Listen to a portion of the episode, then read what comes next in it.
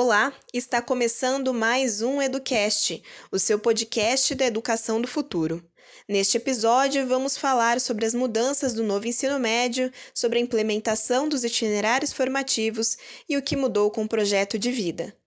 Nossa convidada é Rafaela Beleboni, gerente de avaliações e indicadores de aprendizagem da Conexia Educação.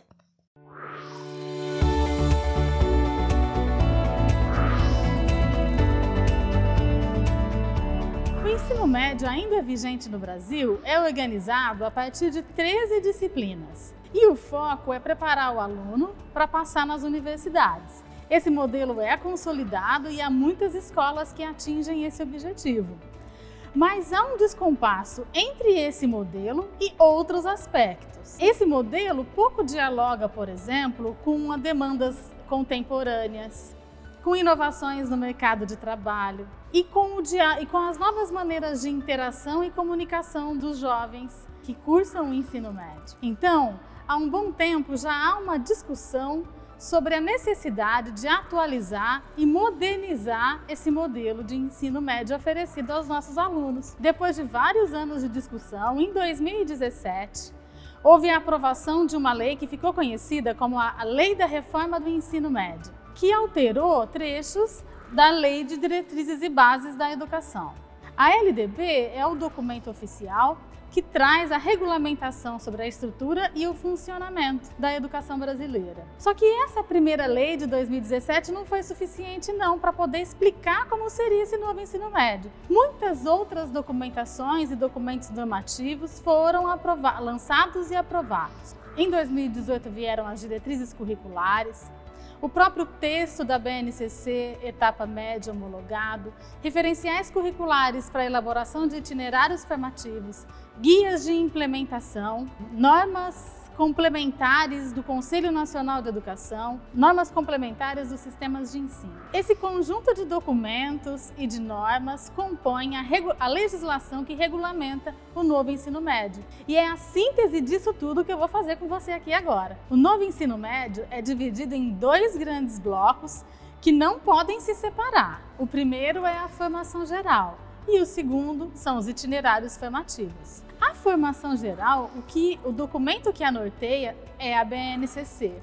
O foco é desenvolver competências gerais e desenvolver habilidades relacionadas às áreas do conhecimento. A formação geral é comum para todos os estudantes e a escola precisa se organizar para oferecer toda essa formação em, no máximo, 1.800 horas.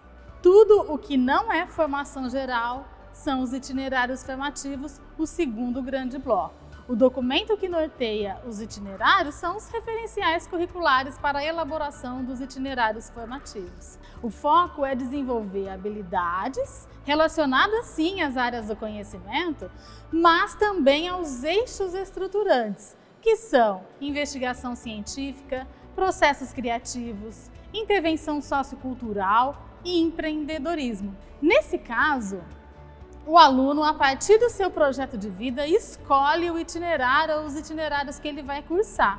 E, o, e a escola precisa se organizar para oferecer itinerários que aprofundam ou ampliam os conhecimentos de uma ou mais áreas de modo integrado ou até mesmo de educação profissional tecnológica. E os itinerários precisam ser organizados numa carga horária de no mínimo 1.200 horas. Há alguns pontos que precisamos destacar em toda essa legislação. O primeiro deles é flexibilização, que é um princípio norteador de todo o novo ensino médio. Ele atende às demandas locais, ele atende aos interesses dos alunos e traz autonomia, protagonismo e possibilidade de escolha. Vale lembrar também que modelos internacionais de educação de ensino médio seguem a flexibilização como um norte também. Finlândia, Portugal, Espanha e tantos outros países com bons desempenhos e avaliações internacionais oferecem ao aluno a possibilidade de flexibilizar as suas escolhas e a escola também. A flexibilização pode acontecer de diferentes maneiras. Pensa, por exemplo, nas unidades curriculares. A unidade curricular pode ser chamada de vários modos. A escola pode organizar, por exemplo, a sua oferta em cursos, microcursos, laboratórios, oficinas, projetos, incubadoras. Ela pode decidir os tempos também. Eles podem ser por créditos mensais, bimestrais, anuais, semestrais. Isso já muda bastante a forma de organizar e oferecer a, o, o ensino médio ao aluno. Uma outra possibilidade de flexibilização está com base lá na BNCC. As habilidades elas podem ser trabalhadas em, em diferentes séries, na primeira, segunda ou terceira, e, e, elas são organizadas por área também. E os professores podem trabalhar de modo transversal ou interdisciplinar ou também distribuir as habilidades por meio dos componentes curriculares. Os itinerários formativos são um conjunto de unidades curriculares. E a escola pode decidir como vai fazer essa oferta também. Vamos supor que a escola defina que a sua unidade curricular vai chamar módulo. Então, ela pode oferecer, dentro do itinerário, um módulos só obrigatórios, módulos obrigatórios e eletivos para a escolha do aluno ou módulos só eletivos. Então a gente nesse momento percebe que a flexibilização ela passa pelos tempos, pelos modos, pelos tipos de oferta e o aluno vai ter uma série de opções para poder escolher o seu caminho. Um segundo ponto de destaque é a carga horária. Não dá para fazer toda essa modificação na escola sem aumentar a carga horária. O que a lei prevê é que até 2022 a escola precisa aumentar sua carga horária para 3 mil horas no total, contemplando todas essas novidades é, da proposta. 20% desse tempo pode ser feito à distância, preferencialmente nas unidades curriculares dos itinerários formativos, lembrando que precisa ter um professor para acompanhar esses alunos durante essas aulas de modo remoto.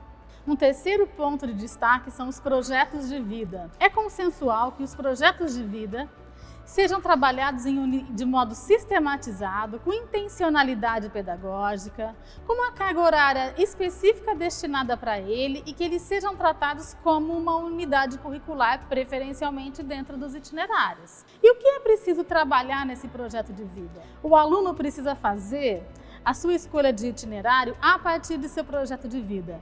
E essa unidade curricular precisa ser organizada para trabalhar pelo menos em três dimensões: a dimensão pessoal, a dimensão social e a dimensão profissional. O aluno precisa aprender a pensar quem ele é, quem ele quer ser, qual é o seu posicionamento e visão de mundo, como ele quer agir positivamente na sociedade, fazer boas intervenções, qual profissão ele vai exercer, qual é o perfil de profissional ele quer ser, como ele vai atuar em sociedade. Isso tem a ver com a formação integral que a BNCC propõe, porque além dos objetivos e habilidades relacionados ao universo acadêmico, científico, cultural, há também aquelas relacionadas a, ao, ao socioemocional do aluno. E o projeto de vida ajuda a contemplar. O projeto de vida também é importante para que o aluno desenvolva sua autonomia, sua capacidade de escolha, como definir critérios para a escolha e como responder por elas. O quarto tópico se refere às abordagens pedagógicas diferenciadas. Se houve mudança no que vai ensinar, também é necessário mudar como vai ensinar. Então, aquelas aulas, só aulas expositivas e centradas no professor, não dão conta de desenvolver toda a amplitude de habilidades que o projeto do Novo Médio traz é necessário que o professor desenvolva estratégias de aprendizagem ativa, colaborativa, interativa, para que o aluno possa aprender de modo mais significativo. O quinto tópico é avaliação. Se muda o que vai ensinar, como vai ensinar, também precisa mudar a avaliação. É necessário que a escola mantenha seu foco em sempre ter ah, avaliações antes, durante e depois do, das atividades de ensino, as famosas avaliações diagnósticas, formativas e somativas, mas que ele diversifique os instrumentos de avaliação. Só instrumentos convencionais não dão conta do recado também. Então é possível ter autoavaliação a partir de rubricas para o socioemocional, é possível ter estudos de caso, avaliação entre pares, pitch, atividades avaliativas colaborativas para poder avaliar aquilo que não é possível avaliar por instrumentos mais tradicionais. O sexto e último tópico se refere ao Enem. O novo ensino médio prevê um novo Enem, que é também dividido em duas etapas: a etapa da BNCC e a etapa do itinerário formativo. Para isso, o INEP precisa lançar um cronograma detalhado e lançar uma matriz que mostre para a gente qual é o recorte que vai ser usado ali, o que de fato vai ser avaliado nesses dois dias, como eles de fato vão funcionar, quais são as premissas. Com base nisso, dá para a gente ter uma série de respostas que ainda estão pendentes à espera ansiosa deste novo documento. Com o novo Enem, vai ser possível avaliar o, tanto o ensino médio quanto o aluno nessa nova perspectiva. Todo esse projeto muda, sim, a arquitetura e a rotina da escola, mas também traz a oportunidade de a escola poder dialogar de igual para igual com as inovações que acontecem no mundo, para que ela possa formar alunos mais antenados e para que ela possa, por exemplo, manter a sua relevância social. Como vocês viram até aqui, o novo médio de fato muda a arquitetura e a rotina da escola, mas lhe dá a oportunidade de inovar, lhe dá a oportunidade de dialogar com a sociedade, com os alunos, a partir de pautas contemporâneas e de problemas reais da sociedade. Além disso, a escola tem a oportunidade de reafirmar mais uma vez a sua inegável relevância social.